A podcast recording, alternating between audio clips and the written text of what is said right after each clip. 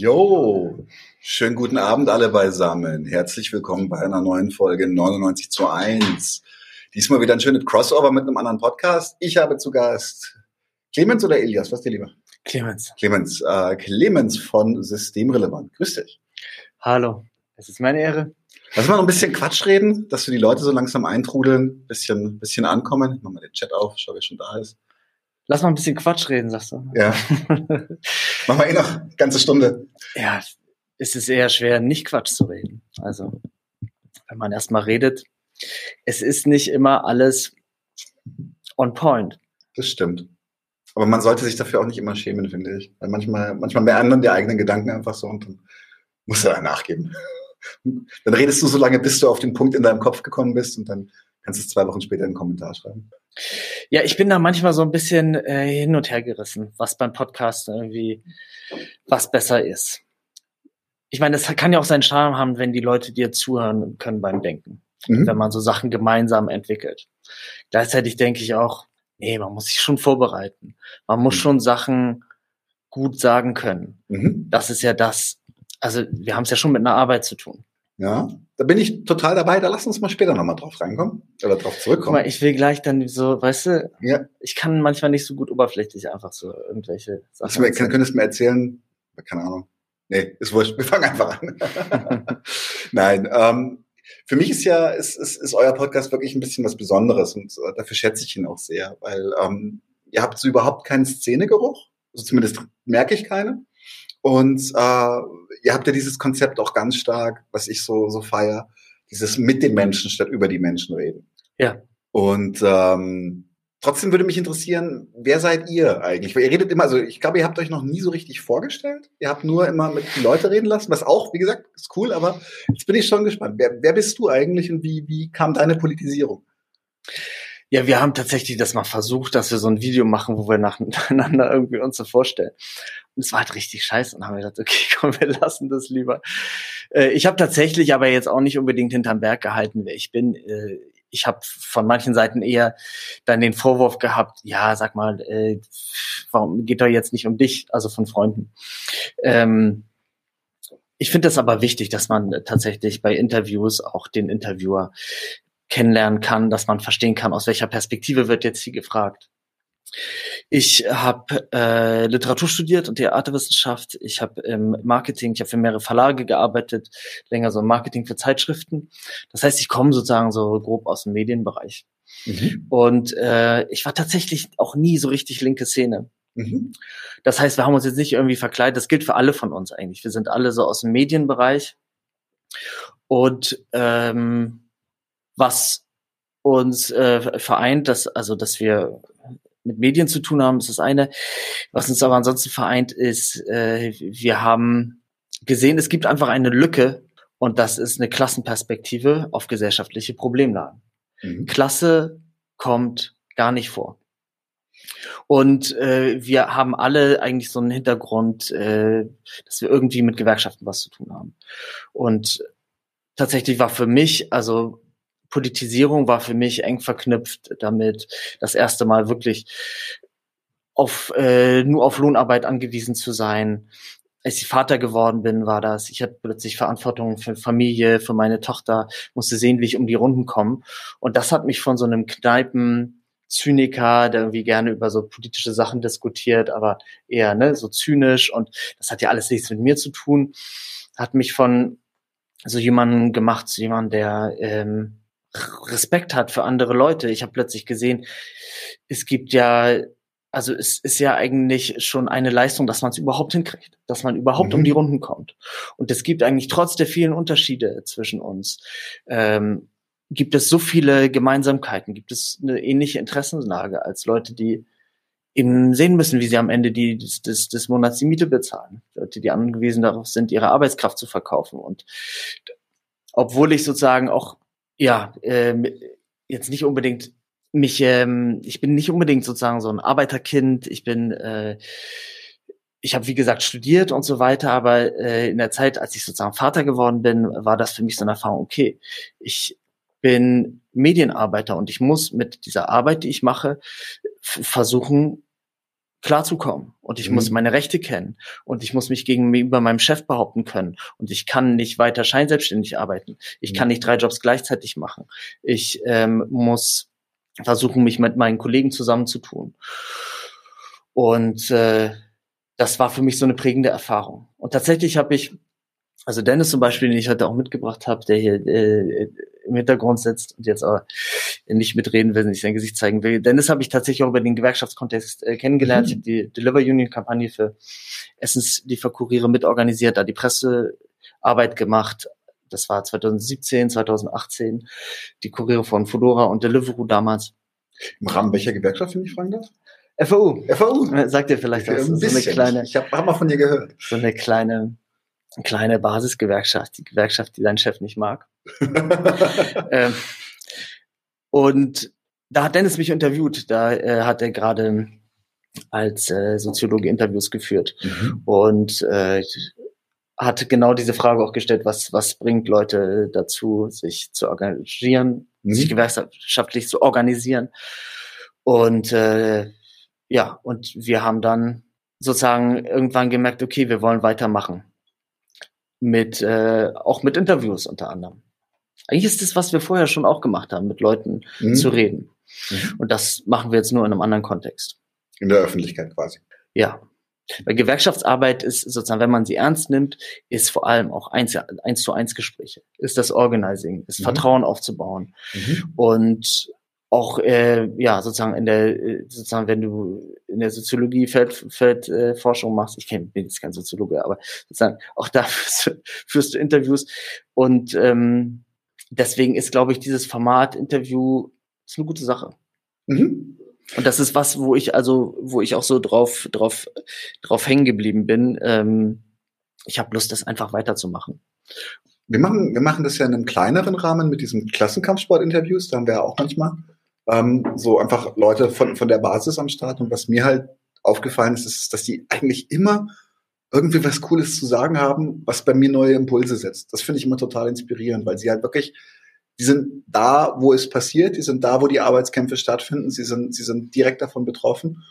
Und die haben immer irgendwie einen, einen guten Spin auf die Situation drauf. Und das finde ich extrem bereichert. Das gefällt mir, also echt, das muss ich auch sagen. Ich habe mir, habe, glaube ich, fast alle eure Folgen gebinged.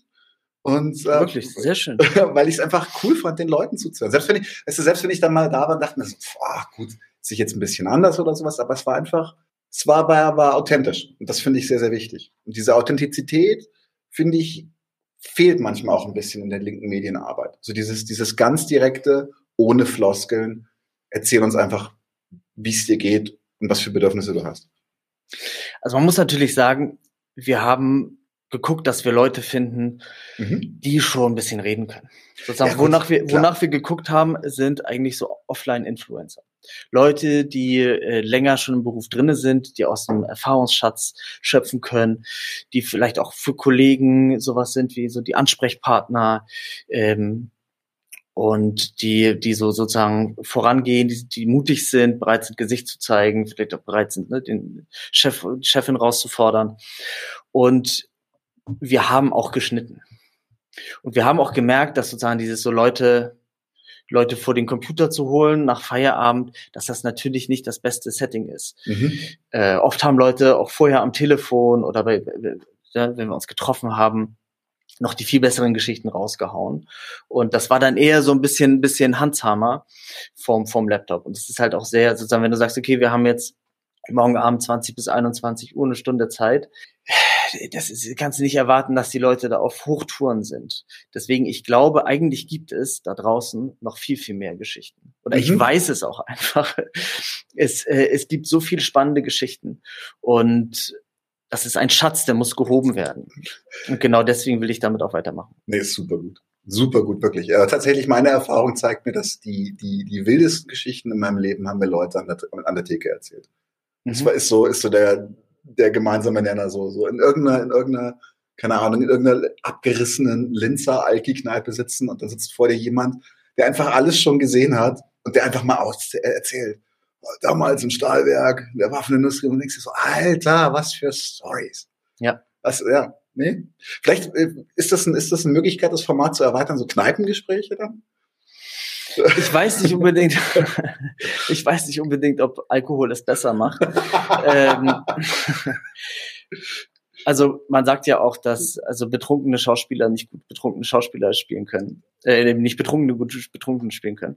Aber ähm, es ist natürlich besser, wenn man Zeit hat, wenn man miteinander erstmal warm werden kann, wenn man äh, eine Runde im Park dreht, wenn man zusammen Kaffee trinkt. Ähm, kann auch ein bisschen rum drin sein. Aber ja, das ist natürlich, also ich zum Beispiel, äh, du sagst äh, Stahlwerk, äh, Kai, äh, Stahlarbeiter, haben wir Interview gemacht, das auch super ist. Kai hat super Geschichten erzählt. Und dann ist das Gespräch zu Ende. Wir haben ausgemacht, die Kamera, und sagte, ja, so eine lustige Geschichte letzte Woche. Ja, da wollten die türkischen Kollegen äh, Hähnchen grillen bei uns am Kessel. Und, äh, und dann, ähm, nee, nee, die wollten Grill anschmeißen. Und dann hat das nicht geklappt. Dann habe ich gesagt, ja, halt es doch mal über den Kessel. Und dann haben die das wirklich gemacht. Dann war das Hähnchen so blau. Und die wollten das wirklich essen. Ich habe gesagt, Leute, seid ihr wahnsinnig? Ihr wisst doch, mit was für giftigen Stoffen so an, was für einem sozusagen, was für einem Moloch wir hier arbeiten. So, macht das doch nicht. So, Kai, aber warum hast du die Geschichte nicht vorne erzählt? Das ist doch super. Oder eine Kollegin, ich muss jetzt nicht sagen, äh, wer das war, die hat natürlich sich zurückgehalten, weil sie gar nicht mal so sehr Sorge hatte mit dem Arbeitgeber, aber weil sie spekuliert hat auf dem, äh, auf dem, auf dem Posten. Ah. in der Gewerkschaft und war deswegen auch zurückhaltender. Und lauter solche Dinge, Tagesform natürlich auch, lauter solche Dinge spielen eine Rolle. Mm. Und deswegen, ja, habe ich Lust, das Format äh, weiterzuführen, Interviews, aber ein bisschen in einem anderen Setting. Jetzt ist ja der Begriff systemrelevant, ist ja relativ populär gewesen die letzten anderthalb, zwei Jahre. Und zwar kam der, also inzwischen wird, glaube ich, nur noch sehr wenig darüber gesprochen, aber es war ja am Anfang der Corona-Krise, war es ja ganz stark, dieses systemrelevant. Und ich hatte so ein bisschen das Gefühl, dass das auch so ein Kampfbegriff ist, weil, wenn ihr euch noch erinnert, 2007 waren die Banken systemrelevant. Und da hieß es, oh, so systemrelevant muss alles gerettet werden. Das Todeshuhn schreibt gerade, blaues Huhn, immerhin kein Knorrhühnchen. Ja. Und ich muss sagen, jetzt, wenn wir schon beim Flachsen sind, ähm, muss ich auch noch mal ganz kurz hochscrollen, weil jemand geschrieben hat, trinkt Daniel Pilsner Urquell? Ich trinke gerade ein Elefant Extra Strong. Wirklich nicht lecker, aber 10,5 Prozent. Ja, Lefty, ganz ehrlich, manchmal reicht's Prellen aber auch. Ne? Also wer Elefant trinkt, weiß, was er kriegt. Das ist als nächstes dann die Faxe-Liter-Dose, oder? Faxe. Kennst du auch noch? Ja, ja sicher. Ja, ist richtig. Jo, ähm, zurück zu 2007 ja. äh, und, und der systemrelevanten Bankenkrise, beziehungsweise Quatsch, den systemrelevanten Banken. Und jetzt war es ja tatsächlich so, dass alle die Jobs als systemrelevant bezeichnet wurden, die auch traditionell richtig scheiße bezahlt sind und die man eigentlich medial nicht mehr im Arsch anschaut die meiste Zeit. Genau, du hast sehr gut die Punchline so zusammengefasst. Das ich meine, wir haben im Februar uns diesen äh, Namen ausgedacht. Da fanden wir uns natürlich wahnsinnig genial. Äh, einen Monat später äh, waren dann schon irgendwie x andere Formate da, die so hießen. Äh, aber natürlich, das liegt ja auf der Hand. Also erst werden Banken als systemrelevant bezeichnet und plötzlich die Leute, die am schlechtesten bezahlt werden. Das ist so die Bullshit-Job-Theorie äh, von David Graeber, der sagt ja, die Leute je wichtiger sie sind im Kapitalismus, desto schlechter werden sie bezahlt im Kapitalismus.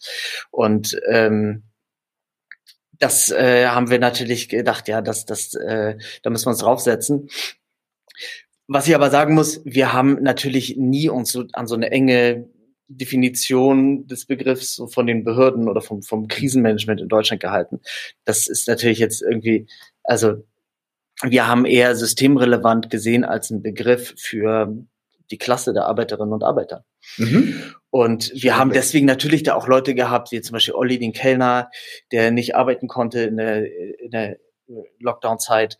Oder wir hatten äh, eine Sexarbeiterin dabei, wir hatten eine Schauspielerin dabei und so weiter. Sogar einen Polizisten. Ja, wir hatten sogar, einen, gut, ja, der würde auch sozusagen als systemrelevant äh, gelten, nach sozusagen der Definition. Ich, Aber ja, ich würde sagen, natürlich, also Polizisten, Polizisten sind schon, äh, sind schon auch Arbeiter. Aber ähm, wir haben uns natürlich einen Polizisten geholt, äh, der, der sehr unkonventionell ist, der äh, tatsächlich auch mal sagt, was alles bei der Polizei scheiße ist. Lustigerweise wollte er gar nicht so sehr, gar nicht so gern über Arbeitsbedingungen reden, äh, sondern ähm, er wollte eher darüber reden, was bei der Polizei alles schiefläuft. Ja. Und es war ein bisschen schwierig, ich konnte mich gar nicht so richtig streiten mit ihm. Mhm. Ähm, ja, ich äh, ja, okay, aber Poliz sozusagen, wenn wir jetzt über Polizei und Sicherheit Nein, und diese ganzen Fragen sehen, ich glaube, das also, auf, äh, ich fand es tatsächlich in, in, dem, in dem Kontext, in dem ihr unterwegs seid, fand ich es fand ich's tatsächlich auch irgendwie richtig, so, also auch diese Perspektive mit im Boot zu haben einfach. So, weil ihr genau eben nicht Szene sein wollt und äh, eben nicht irgendwie so, so billige Floskeln oder sowas. Und deswegen hat das in meinen Augen einfach gepasst, dass das halt einfach in dem, in dem, in dem Spektrum mit auftaucht, insofern. Ja. Keine Rechtfertigung, bitte nicht. ähm, wir haben aber natürlich auch diesen Begriff gewählt, um zu sagen, wir sind relevant. Und mhm. wir machen einen Podcast, wo es um äh, Systemfragen geht. Mhm. Ist natürlich die Frage, kann man mit dem Begriff weitermachen? Ich bin mir nicht ganz sicher. Ist, vielleicht äh, werden wir auch jetzt äh, im Laufe von 22 nochmal unter einem anderen Namen weitermachen. Zumal diese Interviewreihe jetzt auch erstmal abgeschlossen ist. Mhm. Die Interviews sozusagen, ich, ich mache jetzt gerade für Neues Deutschland unter anderem so äh, regelmäßig Interviews, also schriftlich. Das ist eigentlich auch schriftlich funktioniert das ganz gut. Da kann man nochmal mehr komprimieren. Und ähm, wir haben da verschiedene Ideen. Aber was ich jetzt gerade äh, weitermache, sind eigentlich Kommentare zu so, zu so wirtschaftlichen Themen. Sich sozusagen einzelne Unternehmen rausgreifen, nicht immer nur so abstrakte Kapitalismuskritik, sondern sich mal so angucken, was machen diese Unternehmen da eigentlich? Wie geht das den Menschen? Was äh, trifft das Management für, mhm. für Entscheidungen? Was sind das für Geschäftsmodelle? Was hat das für eine gesellschaftliche Auswirkung? Also eher so ins, das Konkrete angucken. Mhm. Mhm.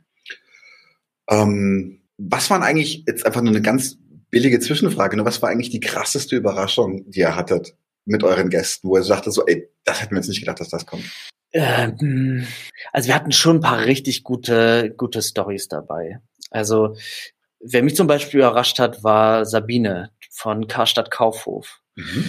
Also das ist wirklich eine gute Folge, die ist relativ lang, da hätte man noch mal ein bisschen schneiden können, die hat so ein paar Längen. Die haben wir noch zu dritt geführt. Irgendwann wurde das dann mehr so auf mich zugeschnitten. Und ich habe die Interviews alleine geführt. Aber Sabine hat so tolle Geschichten erzählt. Erstmal diese Frage, was passiert eigentlich mit den Innenstädten, wenn jetzt die, die, die Kaufhäuser überflüssig werden wegen Onlinehandel und so weiter und wenn jetzt so Investoren kommen, wie dieser österreichische Faschister, der die, äh, wie heißt er denn? Benko, René Benko, äh, der eben diese ganzen Gebäude sich gekauft hat, um damit halt äh, Spekulation zu betreiben, beziehungsweise Büroräume rein zu, das zu vermieten und so weiter, der gar nicht Interesse hat an diesen Kaufhäusern, obwohl die sogar schwarze Zahlen schreiben, obwohl die sogar noch Gewinn erwirtschaften. Und äh, diese ganze Frage, was passiert eigentlich mit den Innenstädten? Was sozusagen, wo, wo gehen denn in den mittleren Kleinstädten äh, die Omas dann ihren Kaffee trinken und so? Und was, was, was, was macht das eigentlich mit dem Kontakt zwischen den Menschen auch, mhm. wenn jetzt sozusagen nur noch online bestellt wird? Ähm, und die hat so eine schöne Geschichte erzählt, wie sie eine Kundin hatte, die da so reinkommt ins Kaufhaus, irgendwie so Krokodilsledertasche, so eine, so eine reiche Tussi sozusagen, die dann ein Service haben will für, keine Ahnung, 200, 300 Euro, dass es nirgendwo anders mehr gibt. Und die dann sagt so, äh, bitte äh, tragen Sie mir das zur Kasse, aber lassen Sie es nicht fallen, Sie sehen so ungeschickt aus. Und dann macht die das nochmal, sagt das nochmal, während sie ihr das da zur Kasse trägt, die Sabine. Und dann lässt Sabine das einfach fallen. und sagt, ja, tut mir leid, ich bin einfach so ungeschickt sozusagen so äh, zeigt ihr damit so richtig den Mittelfinger. Sie hat natürlich keine Konsequenzen, sozusagen für sie hat das keine Konsequenzen, aber die, die Kundin, die sie so arrogant behandelt hat, ist dann einfach rausgegangen. Äh, wütend. Und äh, solche Geschichten, wie man sich im Alltag behauptet, wie man die Würde behauptet, wie man mhm. sich nicht, ne, wie man nicht, wie man aufhört, wie man rauskommt aus diesem Teufelskreis, dass man immer runterschluckt und äh, ne, so, so, so, so buckelt. Äh, das ist eigentlich, das gehört zu den schönsten Überraschungen, mhm. Die wir, die wir hatten, diese Geschichten. Oder auch Olli, der, ähm, der, der Kellner, der so erzählt, wir eigentlich der Gastronomie so 16, 17, 18 Stunden Schichten gar nicht anders äh, bewältigen kann, eigentlich, äh, äh, als wenn er, wenn er Koks. Obwohl er hat nicht über sich gesagt, dass er Koks, aber sozusagen, das ist jetzt auch kein Geheimnis, dass Koks so die Gastronomendroge ist, aber wie er dann so beschreibt, ja, und dann und dann sagt ihr halt der Chef, ja, äh, ne, ne, ne, ne schöne Koksline ist, wenn sie einen Schatten wirft und geh doch mal ins, ins Trockenlager und äh, atme mal tief durch. So. äh, also solche, ich stehe ich stehe auf solche Geschichten einfach. Ja, ich bin nicht dabei. Es ist halt auch ein bisschen, wir haben schon ein bisschen ähm, auch schon zum Teil so ein bisschen nach den reißerischen äh, Stories geguckt. Ich habe persönlich auch so eine Vorliebe für für äh, Boulevardjournalismus. Ich bin eigentlich der Meinung, es kann äh, auch linken Boulevard geben. Achso, hast du früher viel TAF geguckt? Gar nicht so. Nee, ich bin jetzt gar nicht so. Äh, hier, mein, äh, Dennis, der der guckt viel schlimmere Sachen als ich immer. So, der zieht sich Dinge. Was denn? Nein. Dennis, sag mal. Dennis, was der sich, dass der sich alles so anguckt, denke ich, bin ich froh, dass ich mir das nicht angucken muss. Nein, aber ich mag, ich mag so, ich mag so Geschichten, ich mag so, ich mag so, ich mag so, wenn es so runterge runtergebrochen wird. Mhm. Ähm, ich mag Populismus. Es ist ein schönes Stichwort. Ähm, Populismus hat eine ganz, ganz schlimme Konnotation bekommen in, in der, unserer medialen Öffentlichkeit. Ähm, ich habe das, glaube ich, schon mal einen anderen Gast gefragt. Worin muss sich für dich linker und rechter Populismus unterscheiden?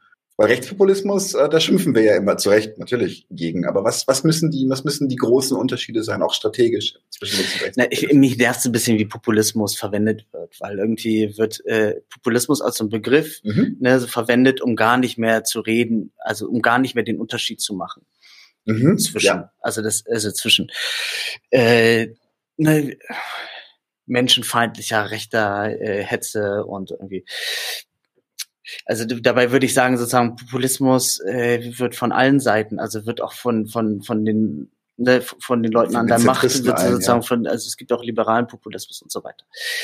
Ähm, Adolf Hitler hat, Adolf Hitler kennst du, ne? Der hat gesagt. Das war, glaube ich, ein Maler, oder? ja, ja, der wollte Architekt werden und, äh, und sagte, er hatte nur einen Hoden und jetzt, äh, war Veganer. So ein deutscher Veganer. Äh, der hat gesagt. der hat gesagt, ähm, hat sehr viel gesagt. man hat ihn ein bisschen, man hätte ihn früher unterbrechen sollen. Deswegen, ich bin der Meinung, man soll Leute auch unterbrechen. Man kann auch Leuten das Mikrofon wegnehmen. Ähm, ist das jetzt ein, durch die Blumen ein Hinweis, dass ich bei dir ein bisschen drauf achten soll? Ja, wir sind schon bei Hitler. Was ist die nächste Stufe? Ich muss jetzt, ey, jetzt sage ich, ich will ein Zitat bringen und dann, ich habe echt Schwierigkeiten immer mit Redewendungen und Zitaten eigentlich.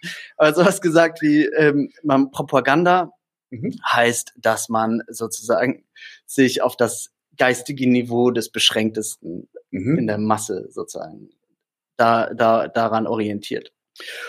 Und äh, das das ist so, so, das ist halt so, das ist halt so Nazi-Propaganda oder das ist zum Teil so Nazi-Propaganda. Und äh, das ist, glaube ich, nicht, was wir machen sollten. Mhm. Ähm, es geht schon darum, dass wenn man Medien macht, dass man äh, einen Bildungsauftrag hat. Mhm. Aber wie Albert Einstein gesagt hat. Oh, jetzt kommt der Zitat. Wir arbeiten uns wieder, jetzt langsam arbeiten wir jetzt wieder vom Spektrum zurück. Lernen ist äh, alles, was mit Erfahrung zu tun hat, irgendwie so. Mhm. Und der Rest ist Information. Also ich glaube tatsächlich sozusagen, wenn wir von von von Lernprozessen und von Bildung reden, dann müssen wir über Alltagserfahrung reden. Mhm. Dann muss, müssen Alltagserfahrungen im Mittelpunkt stehen. Und äh, da geht es nicht nur darum, ne, Informationsschlachten. Es geht nicht nur um Desinformation und Information, sondern es geht auch um die Frage, also wie lernen wir überhaupt ähm, ja sozusagen über unser Leben zu sprechen, Erfahrung zu verarbeiten. Und ähm, darum geht es auch bei Systemrelevant. Also da geht es darum, dass die Experten des Alltags über das reden, womit sie sich am besten auskennen, nämlich mhm. mit der Arbeit. Und damit kennen sie sich auch besser aus als Politiker. Damit kennen sie sich auch äh, sozusagen mit der Perspektive, die sie haben auf ihre Arbeit, kennen sie sich auch besser aus als Soziologen. Ähm, äh, sie kennen sich besser aus als äh, als Gewerkschafter zum Teil. Sie kennen sich besser aus als ähm, eben andere. Jetzt zitiere ich jemanden. Weil sie damit die meiste Zeit verbringen. Äh, du musst, du musst jetzt raten, wen ich zitiere. Aber wer es von Schuhen wissen will, soll zum Schuster gehen. Also nicht Schuster bleibt bei deinen Leisten, sag mal. Nee, nee, das ist ein bisschen das andere. Das ist Bakunin, glaube ich. Okay. Der, genau, und genau das ist es ja auch so ein bisschen, dass wir, mhm. ähm, ja, nee, ich bin da, bin da ziemlich bei euch, dass äh, diese Perspektiven sind aber auch wirklich ein bisschen verloren gegangen. Ich finde es auch interessant, weil zum Beispiel, wenn ich jetzt in meiner eigenen, in mein eigenes Umfeld gucke, das sind eigentlich bis auf ein bisschen äh, Kleinbürgerlichkeit sind die meisten auch lohnabhängig. Die würden sich aber niemals als Arbeiter begreifen, weil sie diese Perspektive, die haben diese Perspektive komplett abgelegt. Sie verweigern sie sogar. Ja, ja, das ist lustig. Das ist sozusagen eigentlich was, was wir alle gemeinsam haben, äh, ist das fehlende Klassenbewusstsein. Ähm, das ist ja, also, was wir auch von Anfang an nicht machen wollten, ist irgendwie so Arbeiterfolklore. Ich glaube, man muss auch gar nicht unbedingt über Klasse reden, um zu Klassenbewusstsein zu kommen. Ich glaube, man kann Dinge auf ganz unterschiedliche Arten sagen. Also ne, dieses ganze Phrasendreschen, das bringt ja. doch nichts. Du, sozusagen die die äh, wirklichen sozusagen die die die Wahrheiten oder die sozialen Wahrheiten oder das, worum es geht, das kann man in unterschiedlicher Weise ausdrücken. Mhm.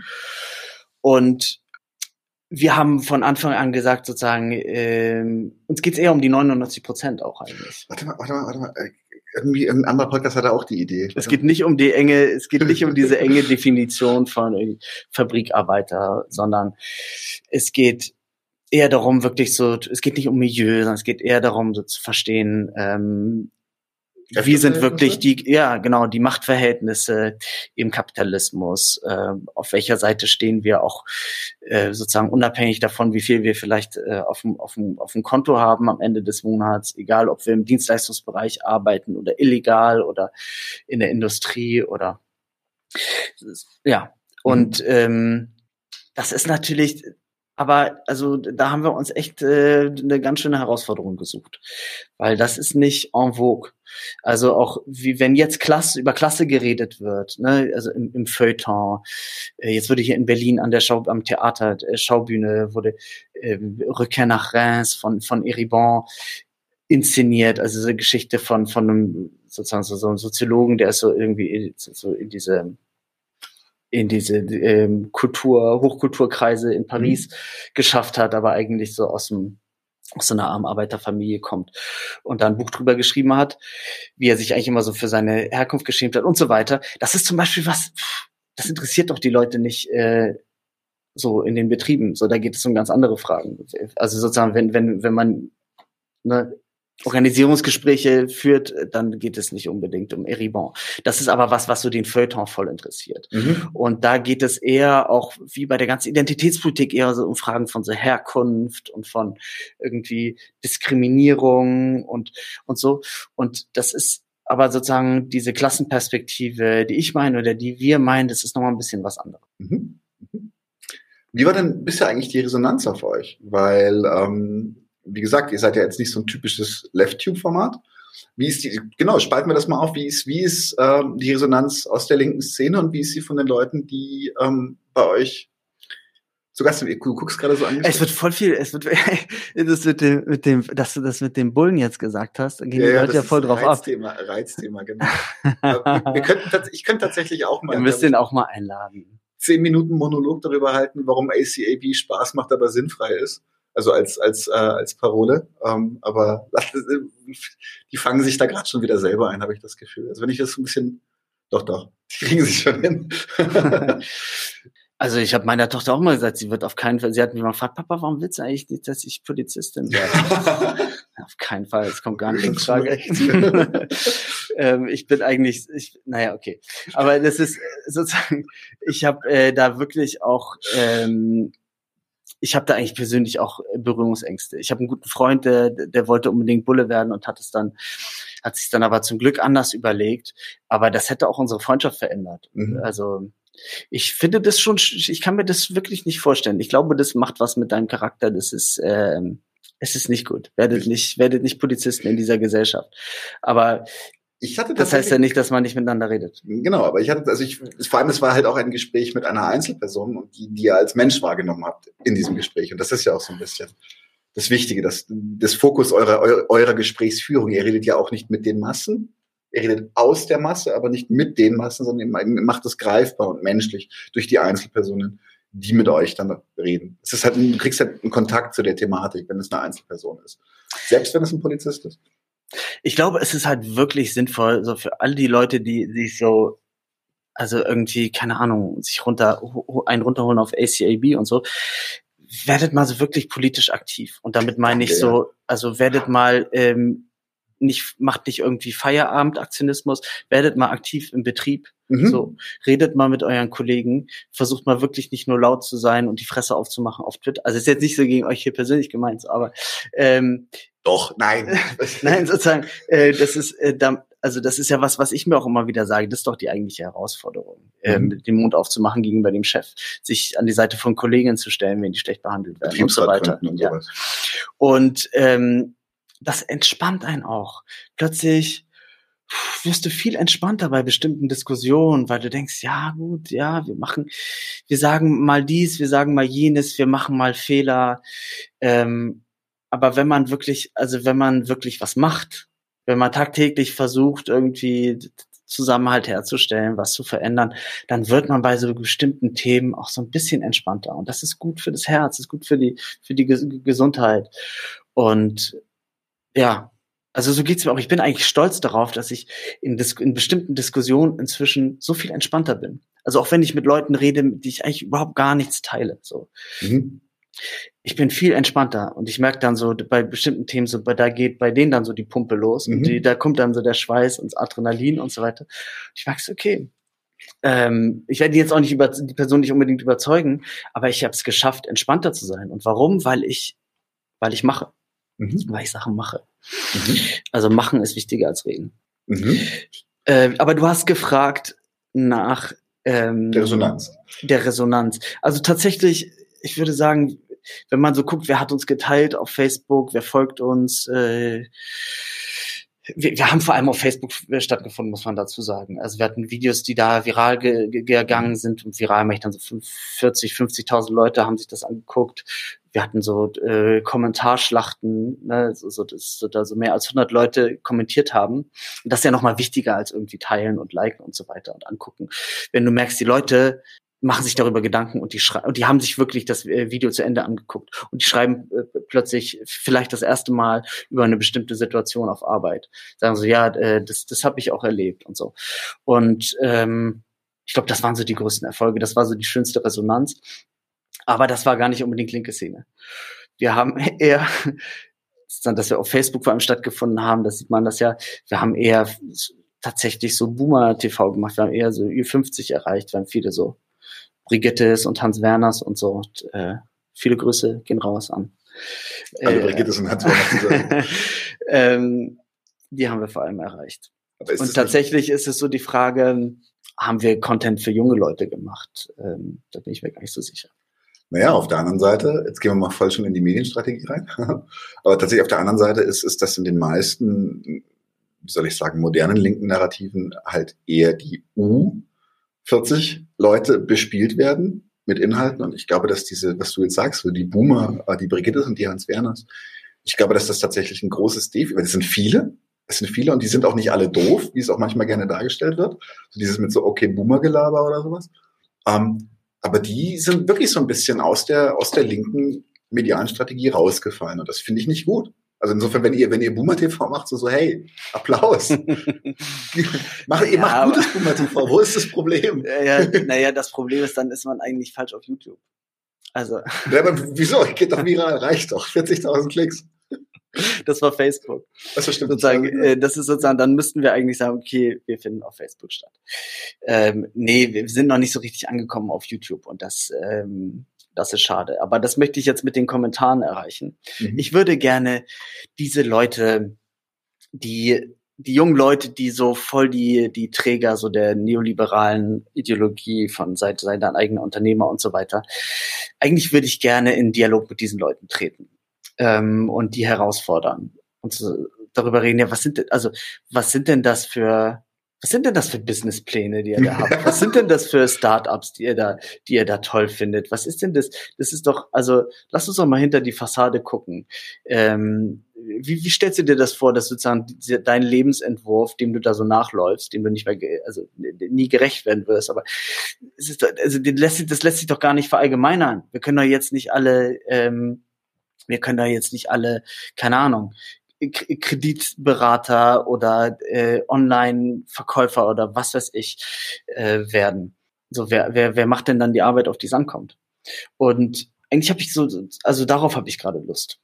Wäre das was, was für euer Format? So einfach, einfach, die, ihr geht, keine Ahnung, geht auf Twitter, holt euch irgendwelche Julis und dann gibt's Schlacht. Ich meine, das ist halt wirklich jetzt die Frage, es ist eine offene Frage. Ähm, welche, welche Ergebnisse könnte das haben? Jetzt nicht nur, nicht nur für, also für diese, ich glaube, jemand, der, der gut eingefahren ist in der neoliberalen Ideologie, der wird von einem Gespräch nicht damit aufhören. Insofern ist halt die Frage, für, für wen macht ihr das dann? Ähm, ich glaube, es gibt schon, es gibt schon so Leute, die, die eigentlich alles richtig machen wollen, ähm, die eigentlich, die eigentlich keine Arschlöcher sind. Und es ist für mich übrigens tatsächlich, es ist ein ganz wichtige, ganz wichtige, ähm, wie soll ich sagen, Aspekt, dass Leute, die mir auch teilweise politisch mega quer hängen, nicht unbedingt Arschlöcher sind. Auch nicht in jeder Hinsicht. Also selbst, selbst wenn sie Sachen sind, wo ich wirklich sage, so, nee, werde ich öffentlich bekämpfen mit allen Mitteln, ähm, kann es Momente geben, in denen, in, also kann, haben die Aspekte ihrer Persönlichkeit, wo sie nicht nur Arschlöcher sind. Ich finde, das ist halt auch eine, eine gefährliche Vereinfachung. Auf der anderen Seite muss ich sagen, dass gerade bei solchen, bei Leuten, die besonders laut im Internet zutage treten, da vergeht mir dann auch manchmal eben genau diese Empathie, zu sagen, ja, der hat auch Aspekte seiner Persönlichkeit oder die hat auch Aspekte ihrer Persönlichkeit, die, die, nicht schlimm sind, aber ich finde es schwierig. Ja, das ist auch, äh, das ist auch schwierig. Aber ich glaube sozusagen, ich habe eher Lust an diesem Thema mich abzuarbeiten. Und äh, die Zielgruppe ist, äh, das sind, das sind dann, das sind die Leute, die sozusagen die die äh, Arbeiter äh, äh, darstellen für diese ganzen Startups, für diese ganzen, für diese ganze Medienindustrie, für die ganze IT-Industrie, für die ganze, ähm, ne, also für, für diese ganzen ähm, Online-Versandhandel und hast du nicht gesehen. Ich glaube, das, äh, das ist sozusagen so ein Teil der Klasse, der mich interessiert. Und das mhm. sind auch die Leute, die, die sich äh, YouTube angucken. Mhm. Und deswegen, ich glaube, es ist interessant, sich mit Unternehmen wie wie Amazon, Zalando und so weiter auseinanderzusetzen. Mhm. Aber auch wie mit so zum Beispiel ähm, mit, mit dieser N26 Bank, äh, wo die für einen Betriebsrat gekämpft haben. Und ähm, das ist also so eine interessante Frage. Was passiert denn sozusagen, wenn diese ganzen Startups, die ja auch immer so sagen, äh, ne, New Work und Vereinbarkeit von irgendwie Arbeit und Freizeit und wir sind Familie und wir haben irgendwie hier so fünf verschiedene äh, Getreidemilchsorten und so weiter. So dann äh, sozusagen, wenn wenn wenn man dann mal redet über Betriebsrat und über, ne, wenn man dann mal über Geld redet. Kurze Anekdote, ja. weil das ist genau meine meine berufliche Heimat lange Zeit gewesen ähm, eine der ersten Firmen, für die ich in Berlin gearbeitet habe, ich sage jetzt nicht den Namen, aber die hatten zum Beispiel genau das. Die hatten ganz, die hatten zum Beispiel ein üppiges Frühstück. Ja. Und das kam dann zum Beispiel bei Gehaltsverhandlungen. Das war dann so, ja, ich, weißt du, ich werde jetzt Papa, aber es gibt doch Frühstück. Das war literally die Antwort. So, es gibt doch Frühstück. So, ja, ich nehme die Kleine dann mit, na, dann lasse ich sie ein bisschen Vollkornbrot essen. Ähm, und ich weiß noch, einer hatte das, das B-Wort dann in den Mund genommen und ja. der war dann weg der hat dann einen Auflösungsvertrag hingeklemmt gekriegt. Aha. Also es ging instantan. Das war so, so, so genau, das habe ich auch schon erlebt. Ja, ja. Es war, war, war, war großes Gerede von flachen Hierarchien. Wir sind eine große ja, Familie. Ja, ja. Mitbestimmung raus. Ja. Und ähm, das kann ich, also das gerade in dieser Startup-Kultur würde ich sogar so weit gehen. Ist okay, wenn ich auf das Thema gerade so voll einsteige. Oh, ja, ja. Äh, ähm, da würde ich so weit gehen und würde sagen, ähm, dass das Teil des Rackets ist, um dich nicht spüren zu lassen, dass du eigentlich überausgebeutet wirst. Weil ganz ehrlich, ähm, ich kann mich noch erinnern, ich habe in, in Berlin angefangen mit 1500 Euro brutto als Abteilungsleiter.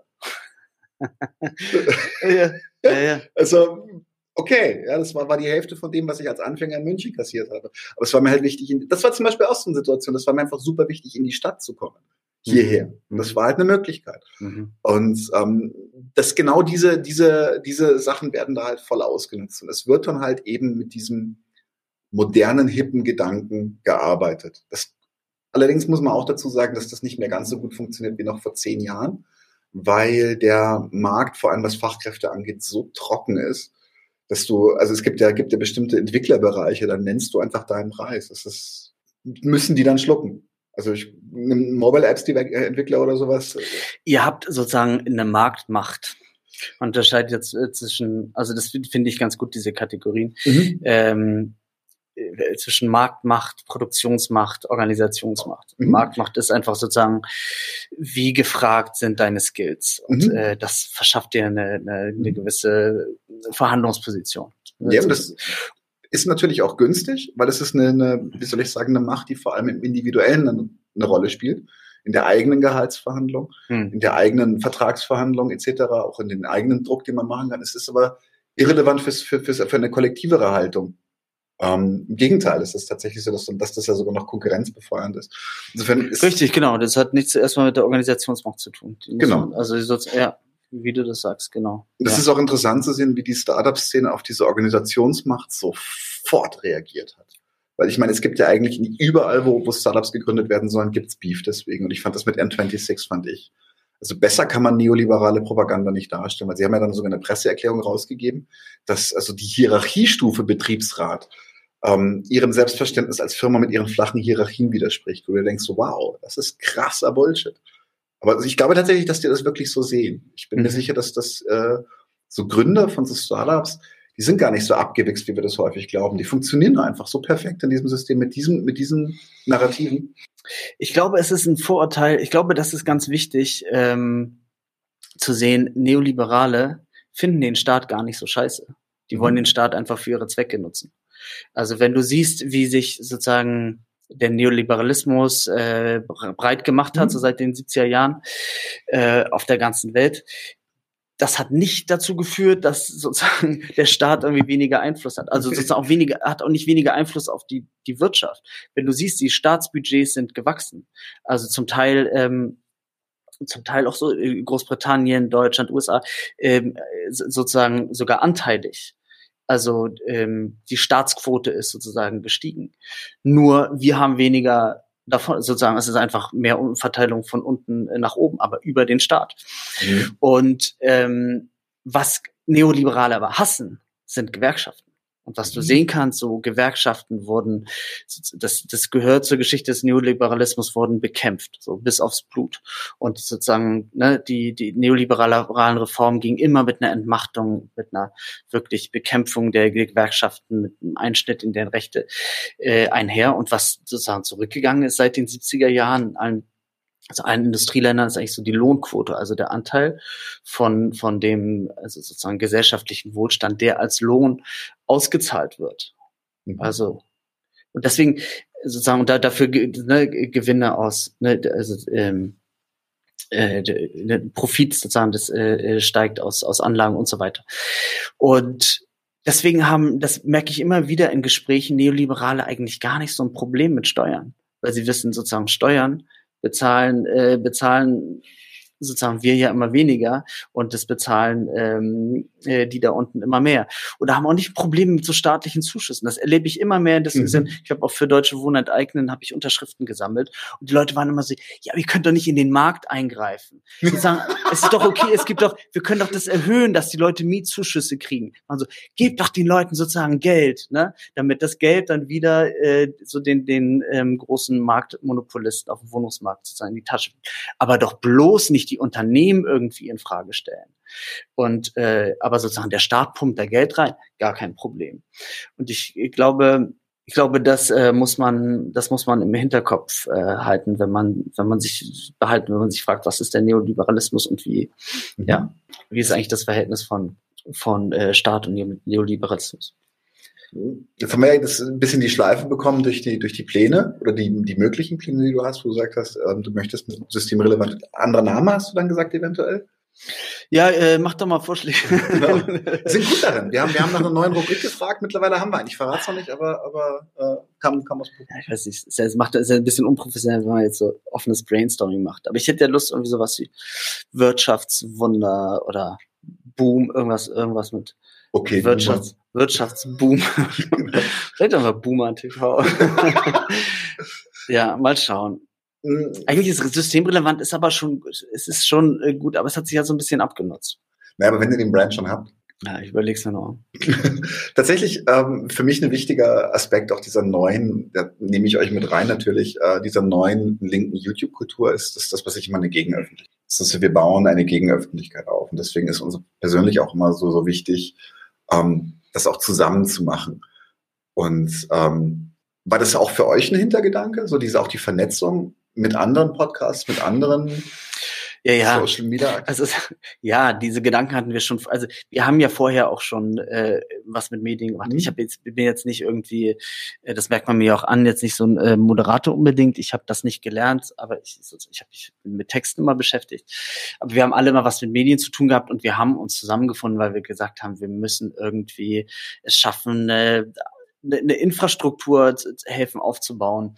Da war gar nicht unbedingt die Ambition, wir, wir wollen unser Gesicht in die Kamera halten.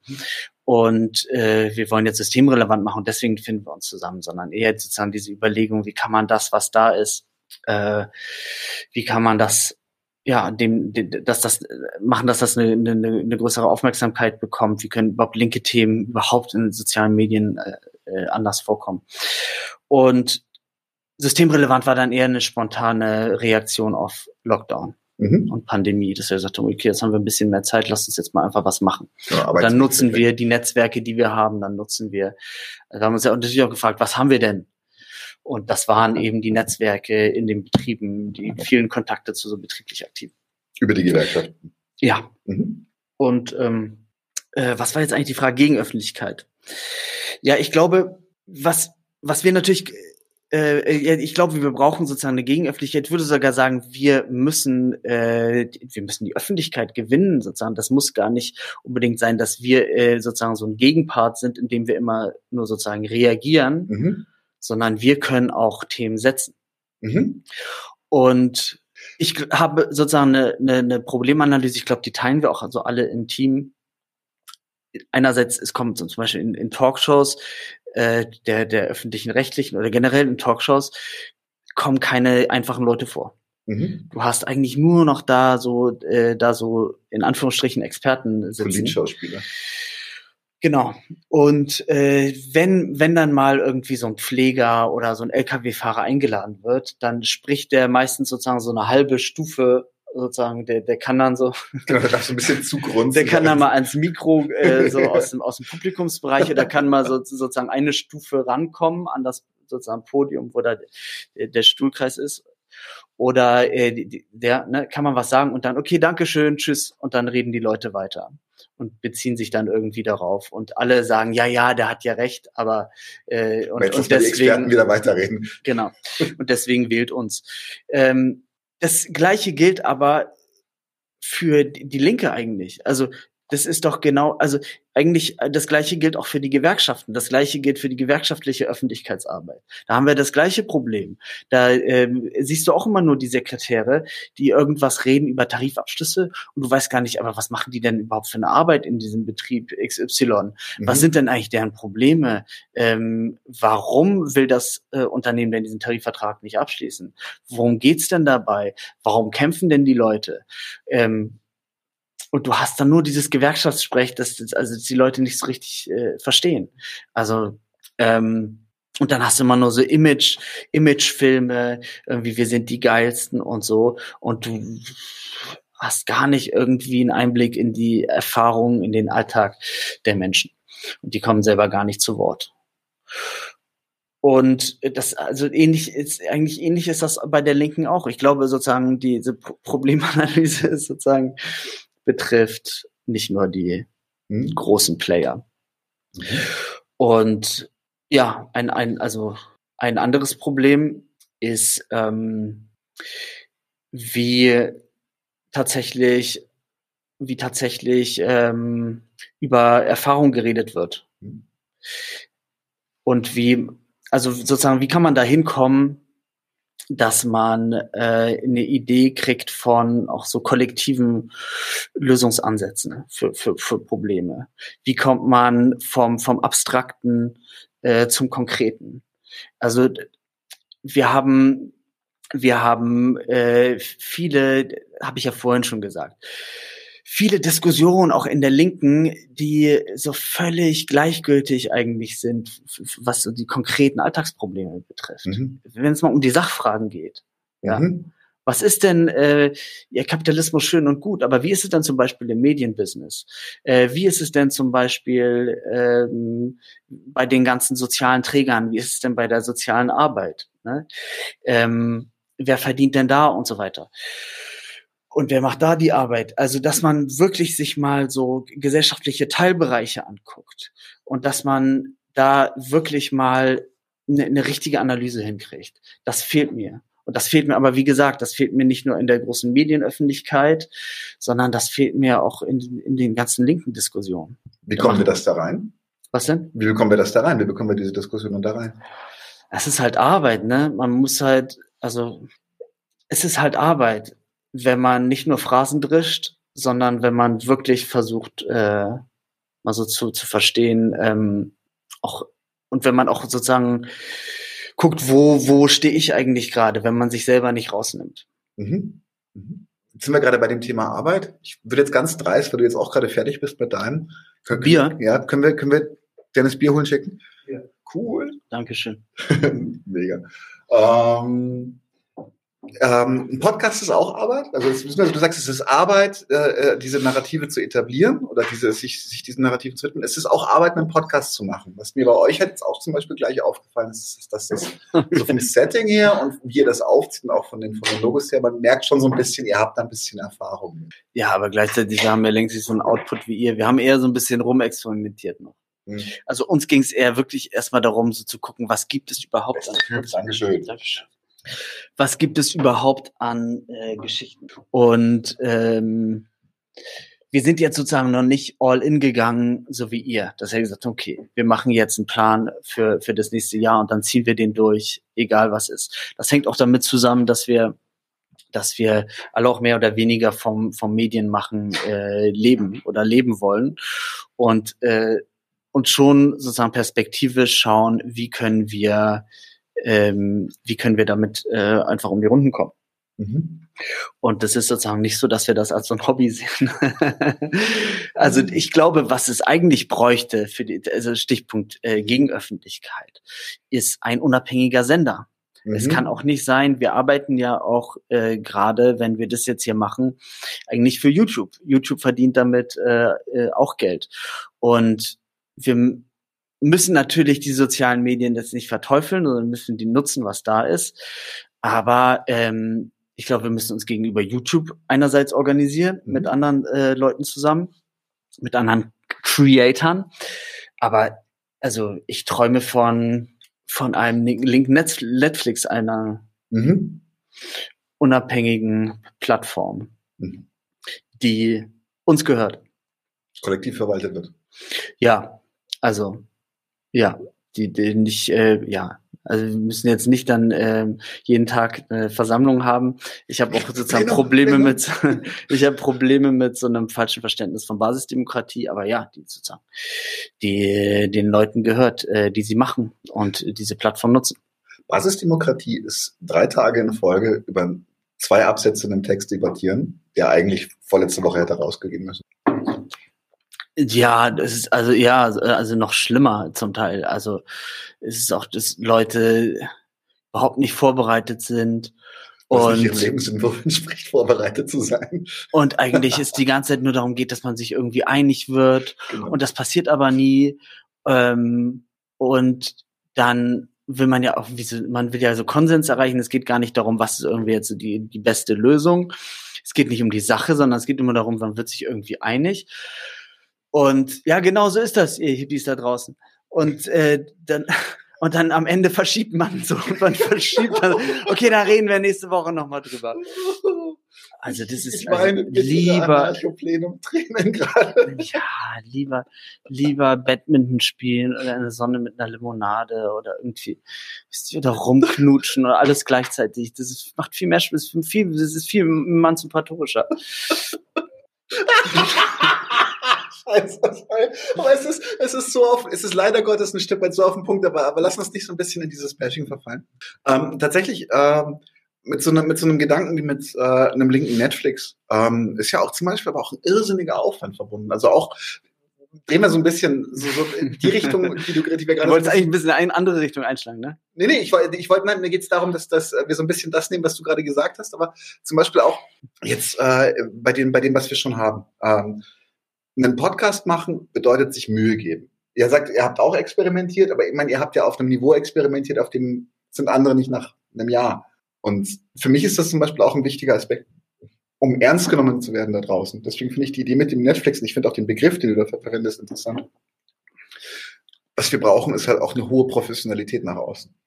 Also nicht zu spät anfangen wie heute, weil die Kamera streikt, aber ähm, nein, äh, aber tatsächlich ist es ist, äh, zum Beispiel solche Sachen, so dass du, dass du einen linken Podcast hörst und er ist also Audio only und der ist komplett unverständlich, weil die halt in, in ein Headset-Mikro von ihrem Handy reinreden und denkst du so, das ist noch nicht mal nice try. Ja, was soll ich sagen? Ja, ja, das ist ähm, ja, das ist richtig. Aber lass uns mal auch ein bisschen selbstkritisch sein. Also sozusagen, wo wollen, also wo wollt ihr vielleicht auch hinkommen? Mhm. Ähm, also was ich sozusagen für uns sagen kann, wir haben gemerkt, welche Geschichten funktionieren. Mhm. Das ist alles, was, was, ähm, wir haben gemerkt, man kann Geschichten über Arbeit erzählen und über Klasse, aber man muss es, man muss es richtig machen. Es geht nicht unbedingt immer nur um Empörung und Ausbeutung. Das sind eher Sachen, die Leute schon kennen. Berlin schreibt gerade, wir müssen mit der Kamera solidarisch sein, wenn sie streikt. die Kamera hat auch ihre Bedürfnisse. Ja. Ähm, wir haben sozusagen gemerkt, interessant ist auch gerade im Dienstleistungssektor immer eine größere Rolle spielt, mhm. das Verhältnis zwischen Verkäufer und Verkäufer und Kunden. Es ist schön, wenn man so Kunden, man äh, gendert eigentlich, wenn man so ein bisschen nuschelt, so Kunden, mhm. auch so Helden. Das ist dann, man weiß nicht genau, hat er jetzt gegendert oder nicht? Helden. Ähm, äh, was wollte ich gerade sagen? Und es ist gar nicht unbedingt, man muss gar nicht unbedingt immer so auf Empörung und äh, mhm. Ausbeutung und es ist alles so schlimm. Ich glaube, es ist äh, viel besser auch Geschichten von Helden zu erzählen oder von ähm, kleinen Siegen und kleinen Erfolgen oder auch größeren Erfolgen. Und ja, das ist etwas, was wir sozusagen gemerkt haben, das funktioniert. Mhm. Und Jetzt müssen wir aber gucken, äh, gucken, wie geht's weiter. Ihr, habe ich das vorhin richtig rausgekriegt, ihr plant schon damit? Ähm, das ist Jetzt habe ich auch schon einen leichten Schwips. Ich, ich vertrage auch nichts mehr, Corona sei Dank, weil ich kann halt nicht mehr am, am, an der Theke verelenden. Und deswegen bin ich auch überhaupt nicht mehr im Training. Ich war halt joggen und dann, äh, wenn ich dann trinke, dann das haut immer mehr rein. Das stimmt. Mhm. Und für mich klang das auch so ein bisschen so, als wenn es schon für euch irgendwann mal auch mal eventuell äh, täglich Brot sein sollte, der Podcast. Oder die, die Öffentlichkeitsarbeit, die ihr da macht.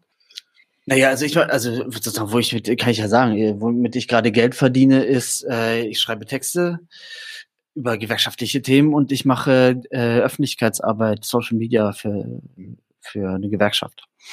Und mich interessiert es auch die, die Öffentlichkeitsarbeit von Gewerkschaften zu verändern. Mhm. Also FAU schön und gut, aber wir müssen auch, also alles, was es an Gewerkschaftsmacht gibt, die Arbeiterinnenbewegung, ähm, so, so, sozialpartnerschaftlich, wie sie zum Teil auch ausgerichtet ist in Deutschland, äh, müssen wir müssen wir trotzdem verändern, also müssen wir äh, müssen wir verändern und die Organisationen auch nutzen, die die da sind.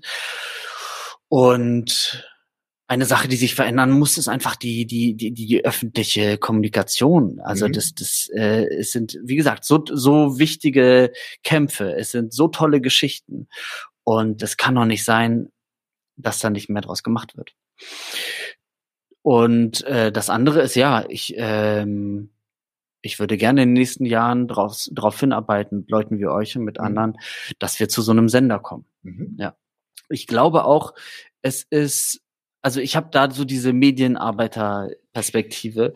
Ich glaube, es ist auch richtig, wenn Leute bezahlen für Medienarbeit, mhm. weil ich äh, halte das nicht für richtig, dass man sagt, okay, das ist, äh, wir bezahlen für alles, aber nicht für äh, für Informationen, nicht für Journalismus, nicht für Kultur.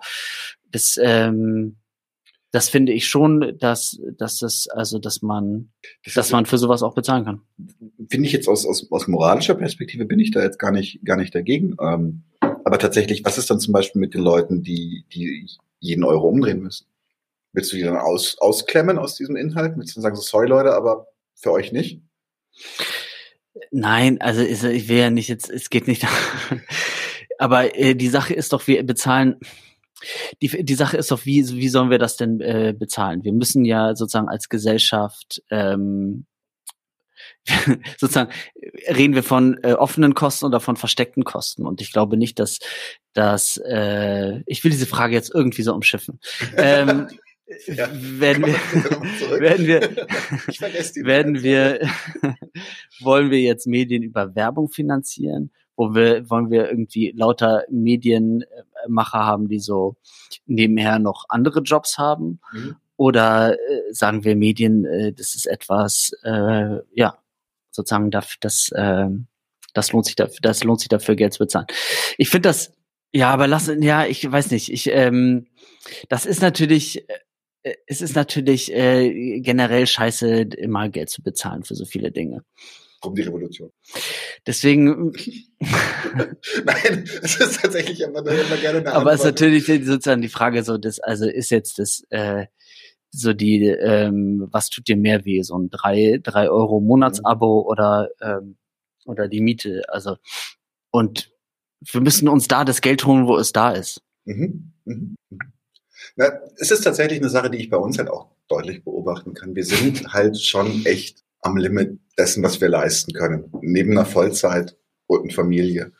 Und wenn ich dann so, wenn ich dann so überlege, so, boah, 99 zu 1, einfach von dem, von der Arbeit leben können.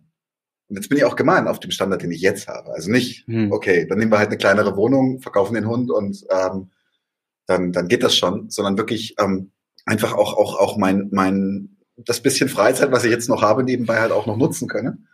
Aber dann ist die Frage, was haben wir real für Möglichkeiten gerade in diesem Bereich, die uns, die uns diese Unabhängigkeit im Content erlauben? Weil momentan, ich weiß, wir sind alle bei YouTube, das stimmt schon, aber ähm, Vielleicht liegt es auch daran, dass wir noch gar nicht so populär sind im Vergleich zu anderen Kanälen. Ähm, noch steigen die uns nicht auf die Zehen vom Inhalt her. Ja. Sie, wobei, das muss man schon sagen, sie demonetarisieren uns, sobald es um bestimmte Themen geht.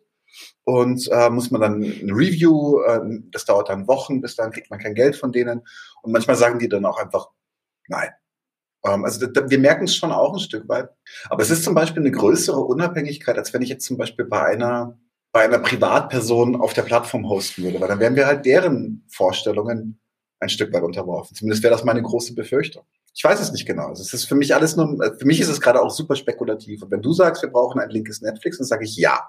Du sagst, wir brauchen ein linkes Netflix, was, was basisdemokratisch verwaltet wird und allen gehört. Hier sage ich auch ja. Aber wie dahin kommen, wer baut die Infrastruktur? Wer finanziert sie?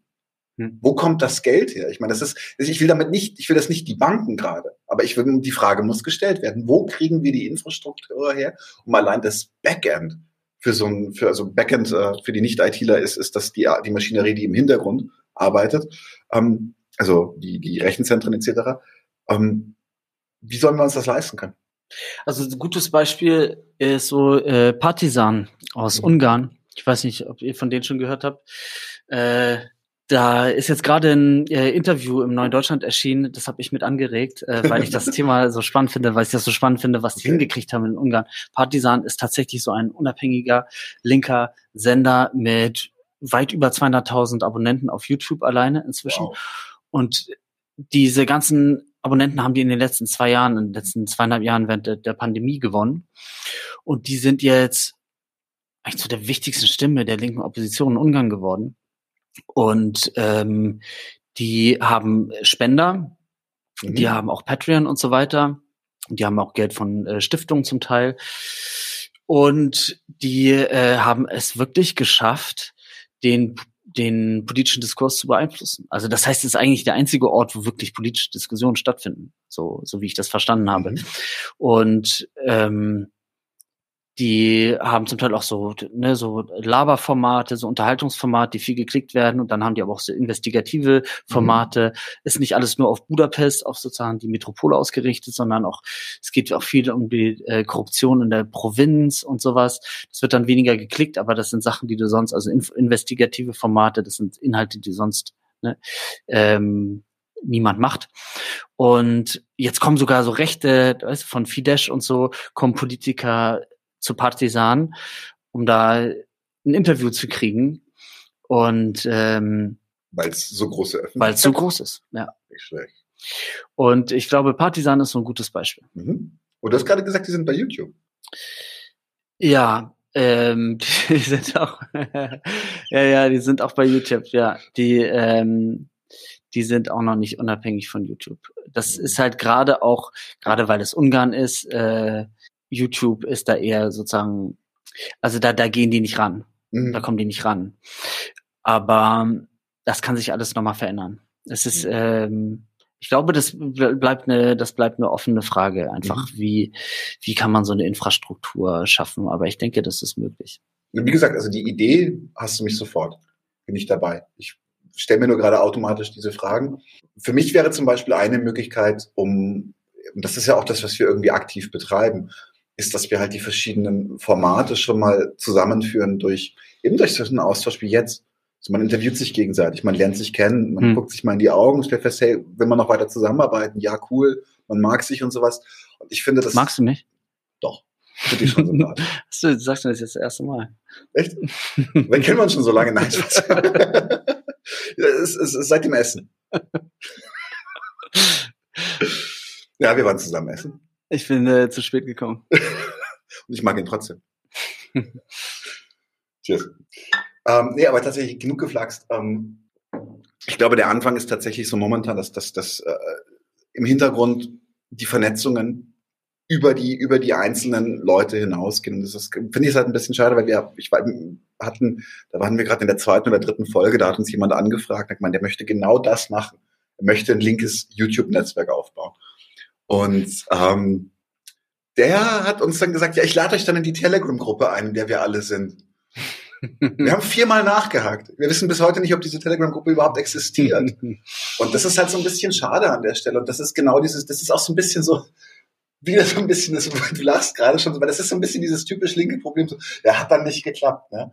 Ähm, Wille war da, aber ja, ich glaube, wir müssen, also es kann auch nicht nur äh, darum gehen, bei, bei der Gegenöffentlichkeit, dass wir irgendwie so diese ganzen Unzulänglichkeiten zwar so, so summieren, sondern wir brauchen auch ein bisschen, also brauchen auch ein Level, also ab, wir brauchen auch ein bisschen, bisschen mehr, Quali mehr Qualität. Und ich möchte auch nicht irgendwie alles so, ich möchte auch nicht alles so pushen und unterstützen, was es da draußen so gibt. Nee, aber tatsächlich, ich glaube, dass, dass, dass ähm, wir damit anfangen müssen, dass wir anfangen oder dass wir, wir sind ja schon dabei, aber dass eben genau dieser, dieser informelle Austausch, um ein Grundnetzwerk zu schaffen von Leuten, die dann sagen so, okay, was machen wir jetzt damit? Es gibt systemrelevant, es gibt 99 zu 1, dann gibt es vielleicht noch äh, ähm, Corner-Späti oder sowas. Und was machen wir jetzt zusammen? Können wir irgendwas zusammenführen an der Stelle? Und das, das sind schon interessante Überlegungen, aber ich glaube, wir sind noch weit davon weg, dass es, ähm, ja, dass wir eben, wie gesagt, über so, das Netflix ist für mich erstmal eine Utopie fast. Ein linkes Netflix. Also fast. Nicht ganz aber, aber inspirierend ist es. Ich finde es halt wichtig, dass man ähm, auch da so ein bisschen gewerkschaftlich denkt. Mhm. Also wir vernetzen uns jetzt nicht nur irgendwie als Podcast, die jetzt gerade irgendwie am Start sind mit äh, äh, einer Handvoll Abonnenten, sondern wir vernetzen uns auch als Medienarbeiterinnen und Arbeiter, egal äh, wo wir gerade sind und äh, sozusagen so gewerkschaftliche Strukturen können auch sozusagen Voraussetzung sein für dann für dann eigene Produktion von mhm. von gutem Content. Ich glaube, das lässt sich miteinander verbinden. Also ich glaube, wir brauchen insgesamt auch mehr Austausch zwischen mhm. all den guten Leuten, die äh, da draußen Content produzieren mhm. und dabei immer wieder Kompromisse eingehen müssen und darauf vielleicht immer weniger Lust haben. Ja, tatsächlich die Kompromisse, die man eingehen muss momentan sind, sind noch, sind noch okay. Es ist, bei mir ist es wirklich, äh, auch bei Nadim natürlich, es ist, es ist einfach so ein bisschen eine Zeitfrage. Man will so viel oder wir wollen so viel und, und mhm. der Tag hat 24 Stunden und die Woche sieben Tage und wenn die voll sind, sind die voll. Und äh, das ist so ein bisschen für uns halt auch das Thema. Für mich wäre es zum Beispiel schon eine schöne Perspektive. Ich möchte, ich habe immer Angst, ein bisschen Angst davor, mit 99 zu 1 wirklich Geld zu verdienen. Also richtig meinen Lebensunterhalt zu mhm, finanzieren. das hast du schon mal gesagt. Ja, weil, weil dann bist du halt ganz nah an dem Moment. Das ist, Susan Sontag hat das mal gesagt. Das ist so ein Künstler, der von, seinem, von seiner Kunst lebt, ist ein Geschäftsmann. Das ist natürlich eine bittere Polemik. Aber ähm, du bist halt dann auch, in dem, ab dem Moment bist du halt darauf angewiesen. Weil zum Beispiel jetzt ist es so, wenn wir mit 99 zu 1 ein Video haben, was wir einfach, wo wir einfach Bock drauf haben. Wir wissen, das kriegt vielleicht 70 Klicks in vier Wochen oder sowas. Scheiß drauf, machen wir einfach. Wir haben Bock drauf, weil es ist eh nicht das Geld, mit dem wir Miete zahlen etc. Und wenn ich jetzt aber daran denke, dass ich dafür Miete zahlen müsste, dann weiß ich nicht, ob ich diese Themen noch bespielen könnte. Und das täte mir schon weh. Ja, ich habe da, ich habe da eine andere Perspektive tatsächlich. Also, ja, ich sage ich gerne. Hab, also ich, ich kenne das ja. Also diese, diese Einstellung zu Kunst auch generell und so und auch zu Medien machen. Mhm. Ähm, ich sehe das nicht so. Ich mhm. glaube eher, wir sollten uns als Arbeiterinnen und Arbeiter sehen, mhm. die äh, Recht haben, sozusagen, sozusagen davon, von dem Produkt, das, das, das wir produzieren, dann auch was zu haben. Weil sonst machen andere, sonst machen andere damit Geld. Wie zum Beispiel YouTube. Und ähm, natürlich geht es auch darum, eine möglichst große Öffentlichkeit. Also ich glaube, du solltest nicht davor Angst haben, zu viele, zu viele Views zu bekommen. Ich glaube, darum sollte es gehen. Es geht doch auch letztlich darum, dass wir dass wir, dass wir Marktanteile äh, äh, gewinnen, dass wir, dass wir sozusagen mehr vom Kuchen haben, dass wir mehr von der Öffentlichkeit haben, mhm. dass wir in der Aufmerksamkeitsökonomie ähm, mhm. dass wir da Terrain gewinnen. Also das sollte doch die Perspektive sein. Man sollte doch nicht Angst haben, vom Erfolg. Oh Gott, was machen wir denn, wenn die Leute uns gucken? Also Nein, also es ist doch, das, das, ist also ich gründe da nicht eine Partei und sage, oh Gott, was machen wir denn, wenn die Leute uns wählen? Oh Gott, was denn, wenn wir uns für unser Programm äh, verantworten müssen? Also Kenn ich, ich so eine Partei, die gerade ziemlich Probleme damit hat. Aber ich, äh, also Volksentscheid, was war da nochmal?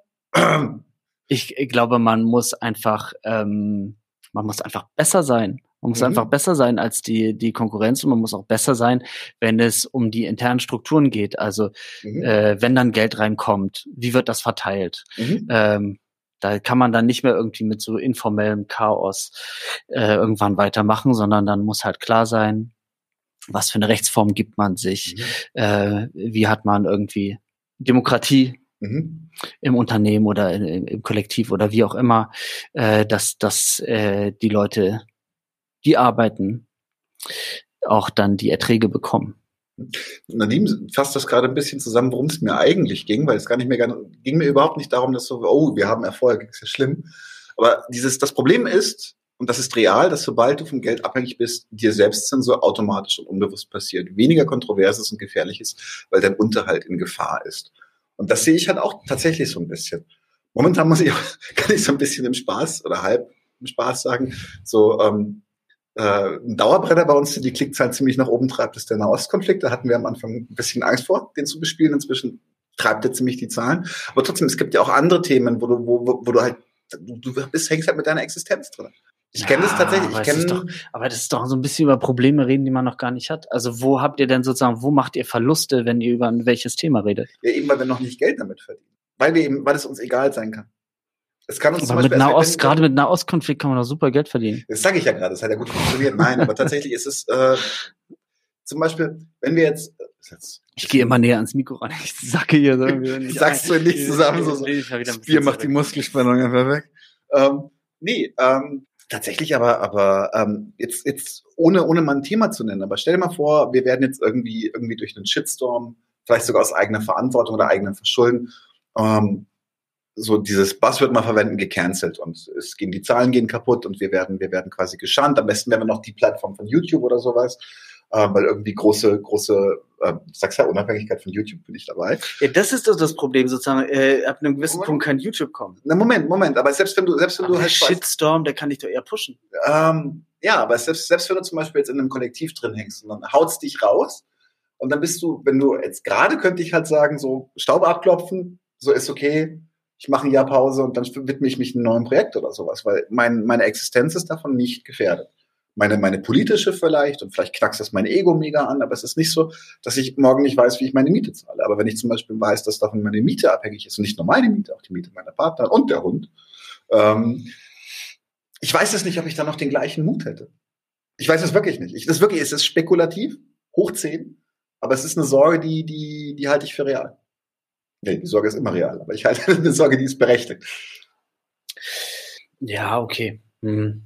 Also ich sehe es ich sehe es eher so, dass man mit Kontroverse und mit also also mit solchen Sachen äh, kann man auch gerade in der Aufmerksamkeitsökonomie gewinnen.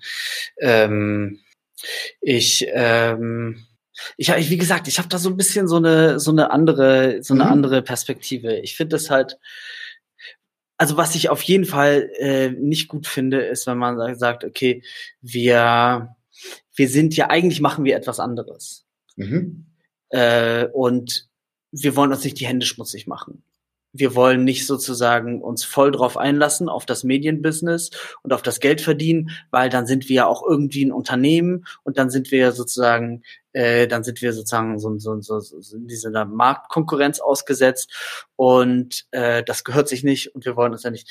Also mhm. das, ähm, das finde ich einfach nicht klug. Also ich muss dann so mhm. denken an die zum Beispiel an die FAU, äh, FAU in der Schweiz, die so als Slogan haben Gewerkschaft ohne Funktionäre.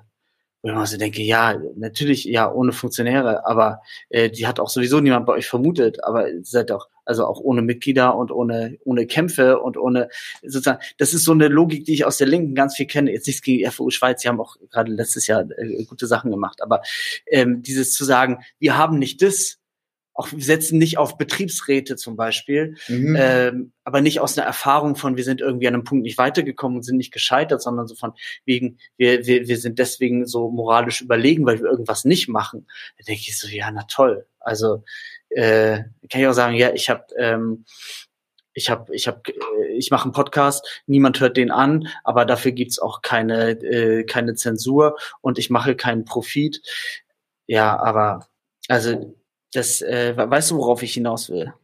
Ich bin halt nicht Berührungsängste. So, ich, es gibt ja bei diesem, äh, wie heißt der Film, Vicky und Christina in Barcelona, da gibt es diesen Künstler, der seine Bilder der Öffentlichkeit vorenthält. Sozusagen so ein Streik, dass er sagt, ich räche mich, ja, hier so, ich räche mich an euch allen in der Welt, indem ich meine Bilder male und sie niemandem zeige. Und das interessiert niemanden wahrscheinlich. Das ist nicht unbedingt sozusagen, ja. Na gut, das ist ja, das ist ja das andere Extrem. Wir sind ja jetzt gerade in der Situation, wo wir, wo wir alles, was wir quasi an, an, an Ressourcen haben, die nicht gebunden sind durch, durch Familie, Lohnarbeit, ein kleines bisschen Freizeit auch noch natürlich, ähm, packen wir jetzt halt einfach in 99 zu 1. Also es ist ja nicht so, dass wir, dass wir sagen, ähm, ähm, äh, guckst gerade? Ja, es tut mir leid immer, wenn du redest. Ich bin dann immer so, ich höre dir trotzdem zu. ähm, also es ist ja nicht so, dass wir sagen, wir wollen keine Öffentlichkeit. Also wir haben zum Beispiel, wir, wir setzen uns ja, wir setzen uns tatsächlich Ziele. Also wir haben uns auch für letztes Jahr Ziele gesetzt und haben gesagt zum Beispiel, ähm, hatten da auch nicht die gleichen. Ich habe gesagt, 1000 Follower in einem Jahr reicht mir schon mal. Die haben gesagt, ah, 100 im Monat, das ist eine gute, gute Zahl. So hat er hat auch recht, Stück weit, 1200. Wir haben es halt übererfüllt, massiv übererfüllt. Ja, und das, natürlich feiern wir das ohne Ende ab. Aber ähm, das ist halt genau mit, mit, diesem, mit, diesem, mit dieser Begeisterung gelaufen, dass, es, dass, dass das so ein Leidenschaftsprojekt und keine Pflichtarbeit ist. So, es muss nicht laufen, aber es ist geil, wenn es das tut. Ich kann das voll verstehen, ja, natürlich. Also das ist, äh, das ist angenehmer und äh, ihr seid trotzdem sehr, sehr diszipliniert und ihr habt ein gutes Zeitmanagement und ihr habt einen guten Output. Also er hat so ein fantastisches Zeitmanagement. Ich kompensiere das so ein bisschen in die andere Richtung.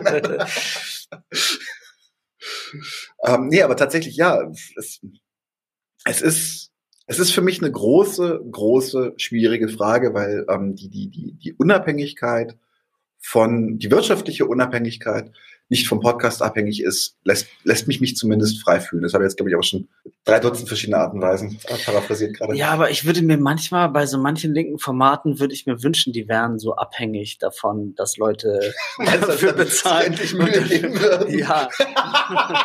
also Entschuldigung, ich habe jetzt ich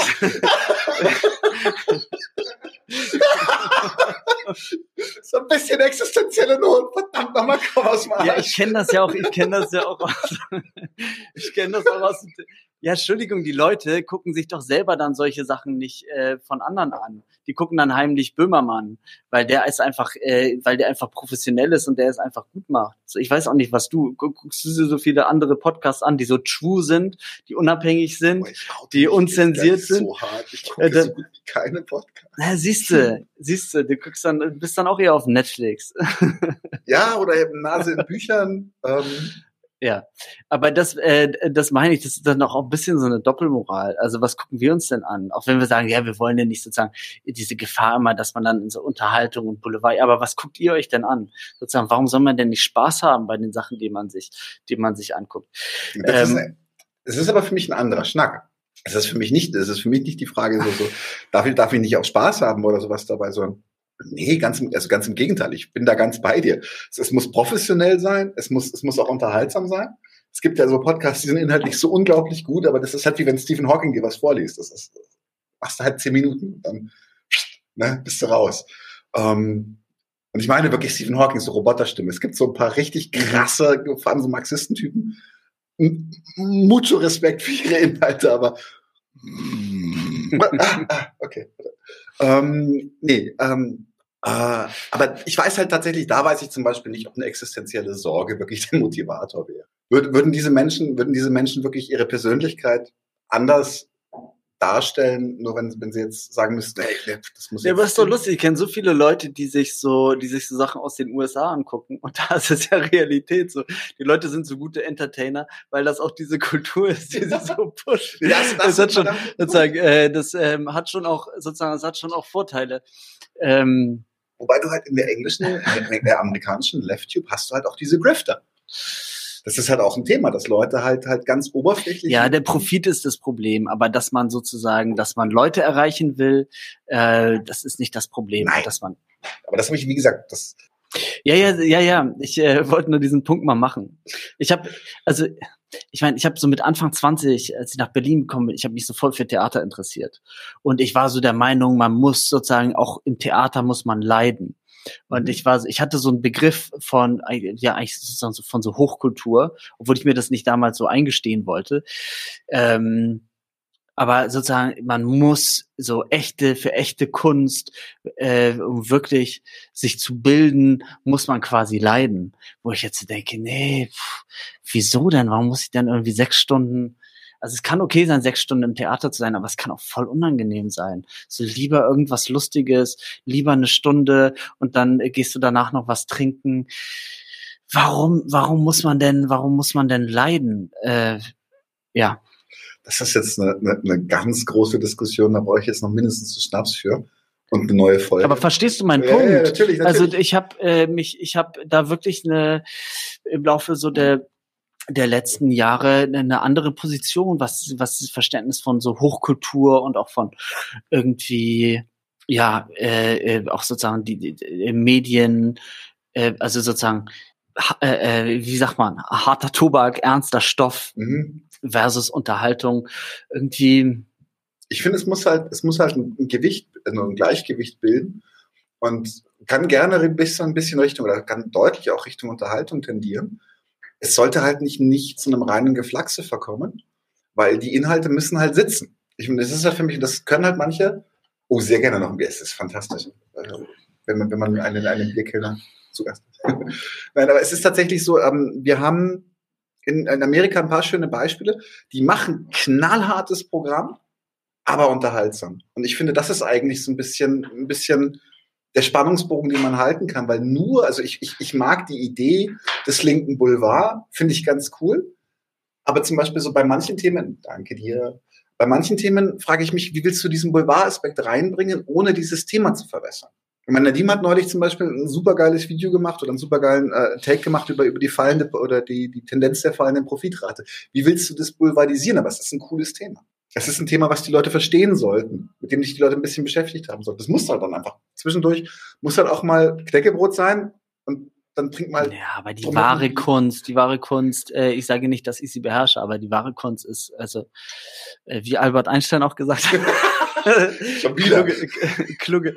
Albert Einstein hat wirklich richtig gute Zitate hm. so gebracht. Kluge, kluge Menschen können schwere äh, Sachverhalte einfach erzählen oder können Schweres einfach sagen. Und es ist gerade, also in, in Deutschland, deswegen äh, habe ich mich auch an der an der Uni Niveau gefühlt. Dieses, also dass man so als seriös gilt, mhm. wenn man möglichst wenig äh, Ausstrahlung hat, möglichst wenig, möglichst man muss möglichst langweilig genau, sein und so und dann Fisch, so. und äh, man muss möglichst kompliziert die Sachen sagen man, also muss möglichst wenig Lust am Leben haben und dann ist man irgendwie eine seriöse Persönlichkeit. Und Diese ist man, intellektuelle Askese, oder? ja, also ich verstehe das nicht. Das ist also, das ist auch, also so- eigentlich ist das ein Kulturverfall. Also das ist doch, Ja, bin ich bei. Aber da, wie gesagt, das ist für mich für mich ein Thema, das ist, das geht weit jenseits jenseits äh, sozialer Medien oder oder linke linke Öffentlichkeit, linke Gegenöffentlichkeit. Da das würde den Rahmen dieser Folge, glaube ich, massiv sprengen. ich glaube, das hat schon miteinander zu tun. Ich glaube, du kannst äh, äh, Fall der äh, äh, durchschnittliche Fall der Profitrate, das kann man auch, das kann man auch äh, gut witzig machen. Ich habe tatsächlich das Kapital als Comic, no shit, und das ist cool. Kennst du das? Ja. Äh, Von, so- von so einem, von so, ich glaube, das ist ein Anarcho oder sowas, und der bebildert das halt mit so ganz, ganz groben und auch vulgären Jokes. Mhm. und fasst in diesen Jokes so ein bisschen den Kern, die Kernessenz des jeweiligen Kapitels zusammen. Ich müsste das mal von jemandem gegenchecken lassen, der das Kapital besser verstanden hat als ich. aber tats- ich ich weiß, was du meinst. Es geht, es geht, aber es ist halt auch die Frage an der Stelle, ähm, jetzt zum Beispiel bei, vielleicht ist das ein gutes Beispiel, das Kapital als Comic. Wer kauft sich das Kapital als Comic? Also ich weiß Jemand, der die drei Bände schon zu Hause stehen hat. Ja, vielleicht muss man auch das Kapital nicht gelesen haben. Also vielleicht ist es dann, die Frage, die Sache ist ja, wir sind ja auch Medien. Mhm. Ne? Wir sind ja jetzt keine, sozusagen, äh, das ist ja jetzt auch nicht hier Wissenschaft. Medien heißt ja, ne, Medium und so, heißt ja vermitteln. Sozusagen, es ist, es geht um Kommunikation und es geht um Vermitteln. Und da geht es ja darum, auch einfach, was kommt an. Mhm. Und ähm, ich glaube, also genau das wollte ich eigentlich gerade nur sagen. Nein, aber es geht ja, es geht ja nicht, äh, es, also sozusagen äh, Forschung, Statistik und diese ganzen Sachen. Das findet, das findet woanders statt. Und das, äh, und sozusagen, und das, das können wir zum Teil nutzen. aber Wir müssen auch realistisch bleiben, was sozusagen, was Medien immer sein werden. Mhm. Und das andere ist äh, die, ja, genau, Punkt. Mhm. Nee, mir gefällt der Tag. Also ich, ich rede da auch, auch ein Stück weit dagegen, einfach um, um meine eigenen Zweifel zu adressieren. Das ist nicht so, dass ich jetzt sage, ja. Und, nee, ähm, was ich, wo ich voll bei dir bin und wo ich, wie ich das, glaube ich, zusammenfassen würde, ist, ist, ist, wir müssen, und das ist halt zwingend, wir müssen als Linke, und das ist übergeordnet von den, von den Left-Ubern, übergeordnet von, von alle, inklusive das, was du am Anfang mit den Gewerkschaften gesagt hast, wir müssen in Kontakt mit den Leuten. Auf irgendwelchen Ebenen. Kontakt durch Einzelgespräche in der Gewerkschaftsarbeit oder Kontakt dadurch, dass die Leute Bock haben und sich auf uns freuen und solche uns gerne angucken. Also, ja, ich finde das ja, ich fände das ja interessant, wenn ihr auch ein bisschen mehr einfach generell so zum, zum, zum Medienbusiness macht. Und ähm, ich habe das bisher auch noch nicht so mitgekriegt, dass ihr mal so erzählt, was ihr, was ihr eigentlich äh, gearbeitet habt und wie ihr euer Geld verdient und was ihr da so, was ihr da so erlebt habt. Also Mhm. ähm, das ist zum Beispiel was, was mich auch interessiert. Haben wir, wir haben ein großes, äh, großes Monatsfolge-Interview zu genau dem Thema gemacht. Das habe ich nicht gesehen. Musst du gucken? Äh, Timo Daum, agiler Kapitalismus, weil Nadim und ich sind beide, ähm, und also er ist fix angestellt, ich bin tatsächlich ähm, externer, wir sind beide Unternehmensberater im Grunde. Mhm. und ähm, beraten Firmen nach Umstrukturierungen, die, die, ja, nach Effektivitätssteigerungen, nach neuen New Work, so dass diese Richtung tatsächlich. Ähm, ja, macht das mal, ohne den Zacken aus der Krone zu brechen. Ist tatsächlich manchmal ein bisschen wirklich auch ein Interessenskonflikt, ein echter. Nee, äh, guck dir das mal tatsächlich an, aber ich finde, das ist dann, ab einem gewissen Moment ist es dann auch wieder so ein bisschen komisch, weil Nadim und ich sind halt jetzt auch nicht, wir sind auch nicht die 99. Tatsächlich sind wir es auch nicht. Also wir sind auch, Ihr seid die ein Prozent. äh, nicht ganz, aber ähm, bald. Das glaube ich euch nicht. Nein, niemals. Ähm, aber tatsächlich, genau. Äh, Nadim schreibt gerade, musst du uns mal einladen, reden wir bei Systemrelevant drüber. Wie systemrelevant sind Unternehmensberater? Du, du wolltest doch so Neoliberale, ich kann dich Ich voll raushängen lassen. Tatsächlich habe ich einen äh, Kommentar gemacht, äh, fünf Berufe, die die Welt nicht Ich braucht. weiß, ich hab's gesehen. Ich habe mich durchaus angesprochen. Unternehmensberater kommt vor, genauso kommt aber Market, kommen Marketer auch vor. Ich habe da selber im Marketing auch gearbeitet. Werbung, wer braucht Werbung? Wie kann man Leute, wie kann man Leute erkennen, die nicht systemrelevant sind, wenn sie streiken? Merkt's keiner. Stört es niemanden? ja. Das fand ich, aber, ich fand den Take gut. Ähm, und ich muss auch sagen, dass ich das ein Stück weit schlucken muss. Ja, ich habe auch inzwischen, ja, ich habe auch gedacht, warum habe ich nicht, warum habe ich hatte jetzt öfter in der letzten Zeit, wo ich mich auch so beruflich so ein bisschen umorientiert habe ähm, und eine Reihe von Bewerbungsgesprächen hatte und so, ähm, habe ich öfter gefragt, ja, warum habe ich nicht einfach irgendwas mit Management und so. Und kann man doch auch, man kann doch auch nebenher diese Sache. Aber das ist jetzt ein bisschen zu spät bei mir. Ich habe mir, ich habe äh, mich für einen anderen Weg entschieden. Mhm. Ja. Ja, aber du siehst, also, weil du sagst, wir sind so diszipliniert und wir machen ja so viel Output.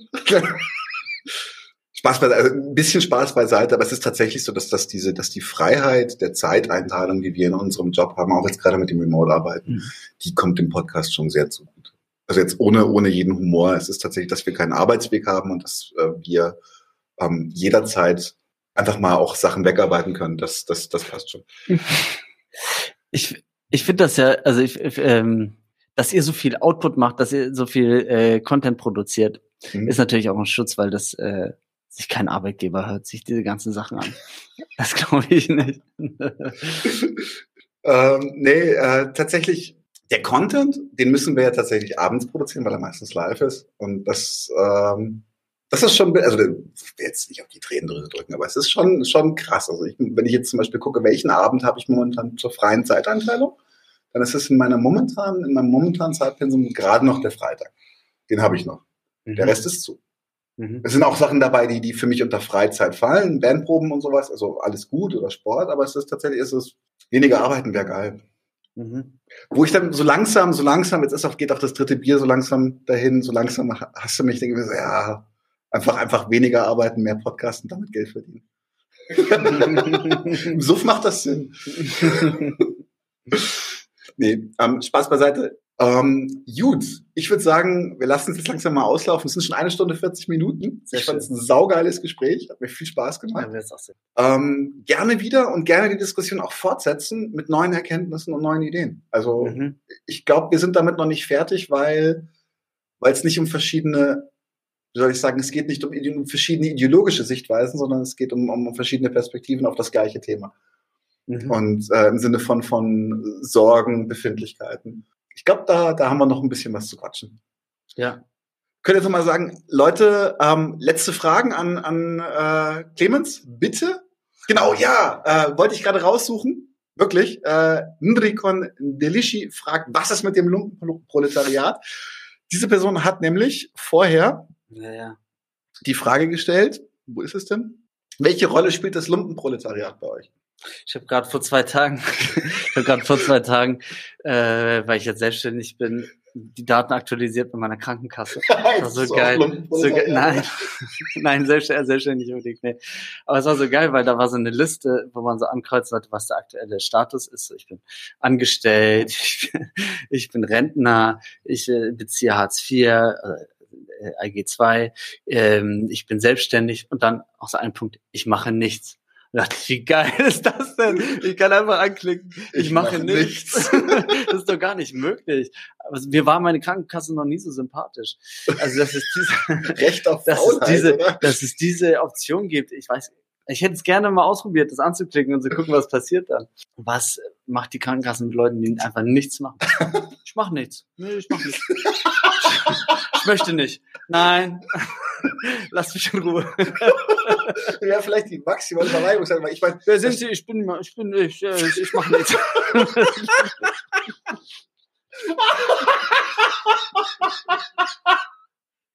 Shit. Das ist eigentlich, ja, das ist eigentlich so der richtige, das ist eigentlich so der Lifestyle. Das ist eigentlich, was wir auch so vielleicht, ich frage mich das manchmal, es geht ja ganz viel um Lifestyle immer so bei YouTube.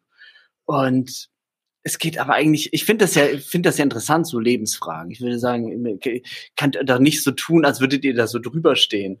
Äh, ne, wir diskutieren nur das Kapital, aber wir diskutieren nicht irgendwie über äh, gesunde Ernährung und solche Sachen. Da machen wir uns gar nicht Gedanken drüber. Ähm, das betrifft uns ja alle. Aber so wie über, über äh, Lebensfragen, Fragen der Lebensführung geredet wird, äh, ist halt ist halt scheiße, weil das eigentlich unglücklich macht, weil das die ganze Zeit geht es immer nur darum, ey, ich muss noch das machen, ich muss noch das machen und die ganze Zeit fühlt man sich scheiße, weil man irgendwie ja, versucht irgendwas zu sein, was man nicht ist. Und ich frage mich, was sind da so Gegenstrategien, dass man, also zum Beispiel, als ich jetzt arbeitslos war, es hat, es hat mich, hat mir so gut getan hier von, äh, wie heißt der denn, der berühmteste Arbeitslose, der gesagt hat, Emshorn, ich fahre doch nicht nach Emshorn für ein äh, Jobgespräch. Auch so eine tragische Figur, der dann sehr früh gestorben ist. Mir fällt gerade der Name nicht ein. Ich kenne nicht. Aber also, ähm, ich würde gerne so mehr Formate auch auf YouTube haben, die so mit diesen ganzen, diesen ganzen Lifestyle, also mit diesen ganzen Lifestyle Fragen brechen, mit dieser ganzen Selbstoptimierung mhm. und wo man irgendwie auch über Lebensführung spricht, aber so, dass es einen wirklich glücklich macht. Und äh, das hat viel mit dem Ich mache nichts zu tun. Aber natürlich, wollen, also. Wir, wollen wir zusammen ein Projekt machen? Aber das, ich wollte, Tube, so wir filmen uns dabei, wie wir nichts tun. Jogginghose auf der Couch liegen. Und wenn ja. jemand was fragt, sagen wir, äh. ja. Ja, irgendwie, irgendwie sowas. Ich weiß auch noch nicht, was da das beste Format Arno ist. Dübel. Arno Dübel, Dankeschön. Auf Arno Dübel. Auf Arno Dübel. Ruhe und Frieden. Ähm, äh, was wollte ich sagen? Genau, aber natürlich, äh, Gewerkschaften würde ich erstmal sagen, ist nicht so eng äh, definiert nur für die Arbeiteraristokratie. Also auch die Leute, die illegal arbeiten, schwarz mhm. arbeiten, im Puff, im Gefängnis und so weiter. Die, äh, keine Ahnung, meinetwegen zwei Stunden pro Tag, eine Stunde pro Tag arbeiten. Auch die äh, äh, sollten sich organisieren. Wir arbeiten am Ende alle, auch Reproduktionsarbeit ist Arbeit.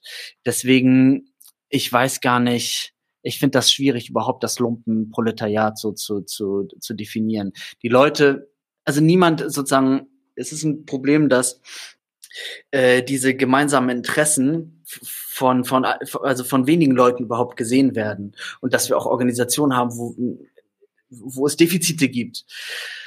Äh, wo, wo, wo immer nur sich so ein Teil, meistens die Stammbelegschaften dann wiederfinden. Aber ähm, ich habe sozusagen eine Idee von der Klasse und ein, ein, ein Begriff von Arbeit. Da fällt auch das Lumpenproletariat rein. Mhm. Cool wenn es das überhaupt so, wenn es das so gibt. Noch ist ja auch ein, ein recht alter Begriff. Ja, es ist ein äh, schwieriger Begriff.